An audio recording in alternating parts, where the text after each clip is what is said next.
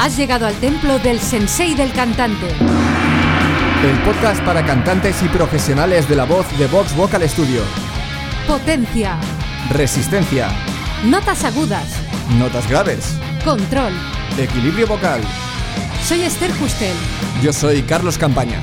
Si quieres saber más sobre la voz, visita nuestro blog en vtvs.es barra blog. El vibrato es como el chico guapo con el que todas queremos bailar en las fiestas, porque con un chico guapo al lado parece que una luce más, pero de los chicos guapos se infravalora su inteligencia, sino que se lo digan a Carlos. sí que es guapo, sí. sí, bueno, son los genes. Y de igual manera, el vibrato no está todo lo valorado que se debería. Hoy voy a hablarte de los muchos encantos que tiene el vibrato y de cómo lo puedes utilizar para que tu voz quede más resultona y te he preparado un top 7 de beneficios del vibrato.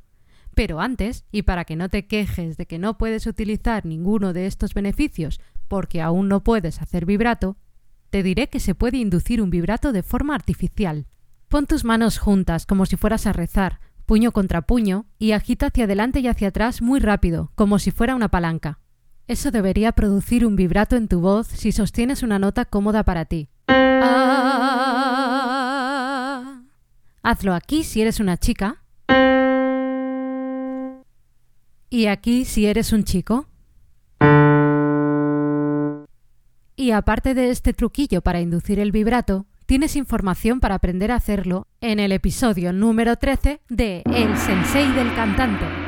Si aún no lo tienes dominado, utiliza el movimiento de tus puños para inducirlo mientras pruebas a hacer los ejercicios que veremos a continuación. Y ahora sí, Top 7 de encantos del vibrato. 1. Para que tu voz suene más bonita. Esta es la más obvia, la que todos ven a la primera. Aunque es cierto que hay algunas personas a las que no les gusta utilizar vibrato al cantar y aunque puedan hacerlo lo rechazan, hay muchísimas personas a las que sí les gusta. A los oídos resulta un sonido relajado. Y tiene todo el sentido del mundo, porque una de las utilidades del vibrato es relajar la voz. Aunque muchas personas crean que se utiliza para embellecer una nota sostenida, el vibrato embellece la voz también en el resto de las notas, aunque solo se sostengan un pelín. Por ejemplo, en la frase And if you have to leave, I wish that you could just leave. Puedes poner vibrato para que quede más bonito. Fíjate en la diferencia con y sin ese pequeño vibrato.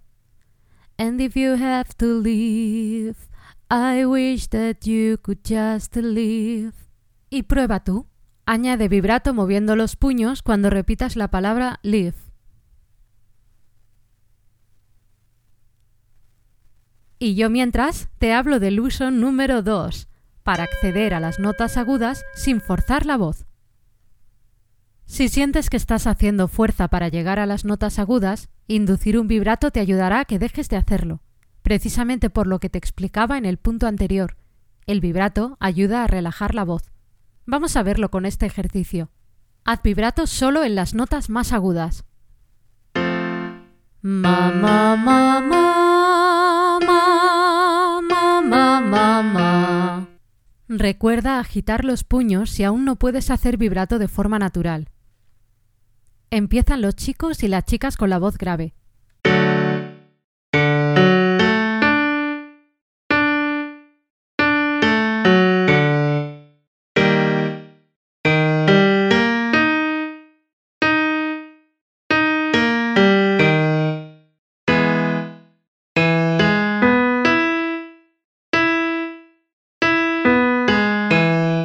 Siguen los chicos que puedan y las demás chicas.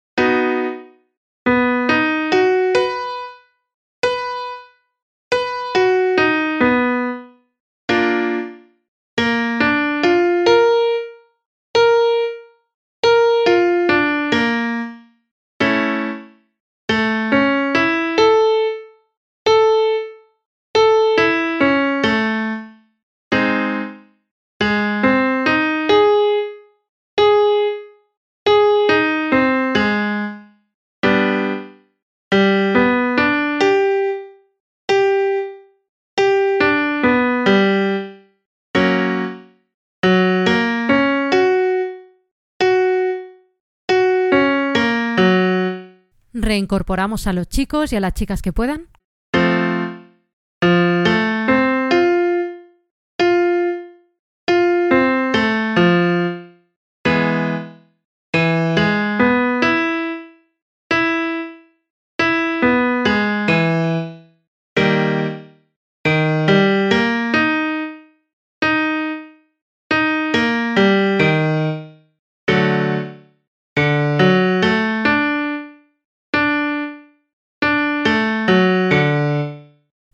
Y pasamos al uso número 3, para acceder a las notas graves después de una nota aguda.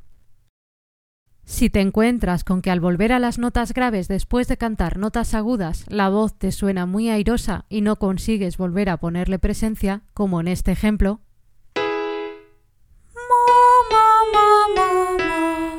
o si por el contrario sientes que la voz te suena muy apretada al volver a las graves, como en este otro ejemplo, Añadir vibrato puede ayudarte en ambos casos.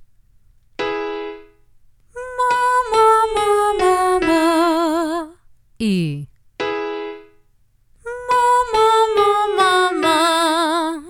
el motivo sigue siendo el mismo. El vibrato relaja la voz. Y ahora te toca a ti. Empiezan las chicas.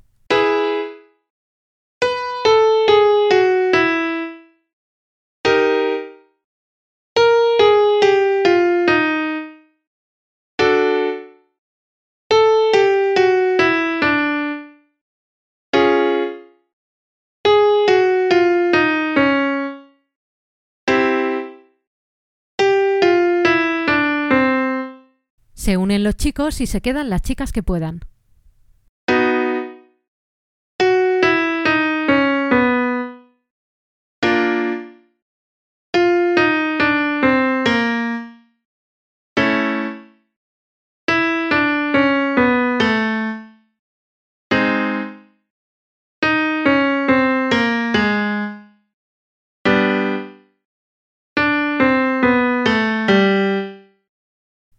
4.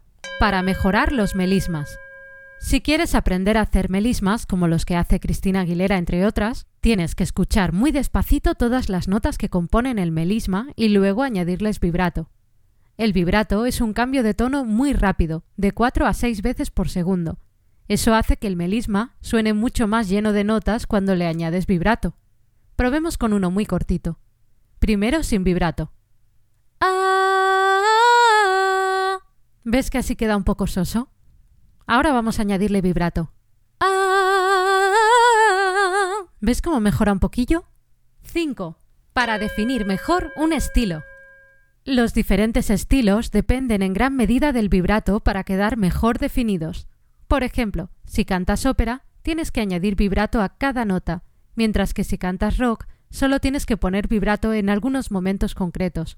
Dicho esto, ya sabes lo mucho que a mí me gusta mezclar estilos, y no le haría ascos a escuchar a alguien poner vibrato mientras canta rock, o a cantar una ópera sin vibrato en cada nota. Lo que está claro es que a partir de ahora seguro que le prestas más atención al vibrato que utilizan tus cantantes favoritos, ¿verdad? Harías bien porque es una clara muestra de su identidad y de su estilo. Uso número 6. Para añadir emoción. Sin vibrato es más fácil que la voz quede más plana y que le falte un toque de emoción. Si quieres que eso cambie, una buena manera es añadir vibrato siempre que puedas. Por ejemplo, no es lo mismo cantar esta frase así As a child, I thought I could live without pain, without sorrow, que con un toque de vibrato que ayude a añadir emoción. As a child, I thought I could live without pain, without sorrow. Uso número 7. Para hacer voces divertidas.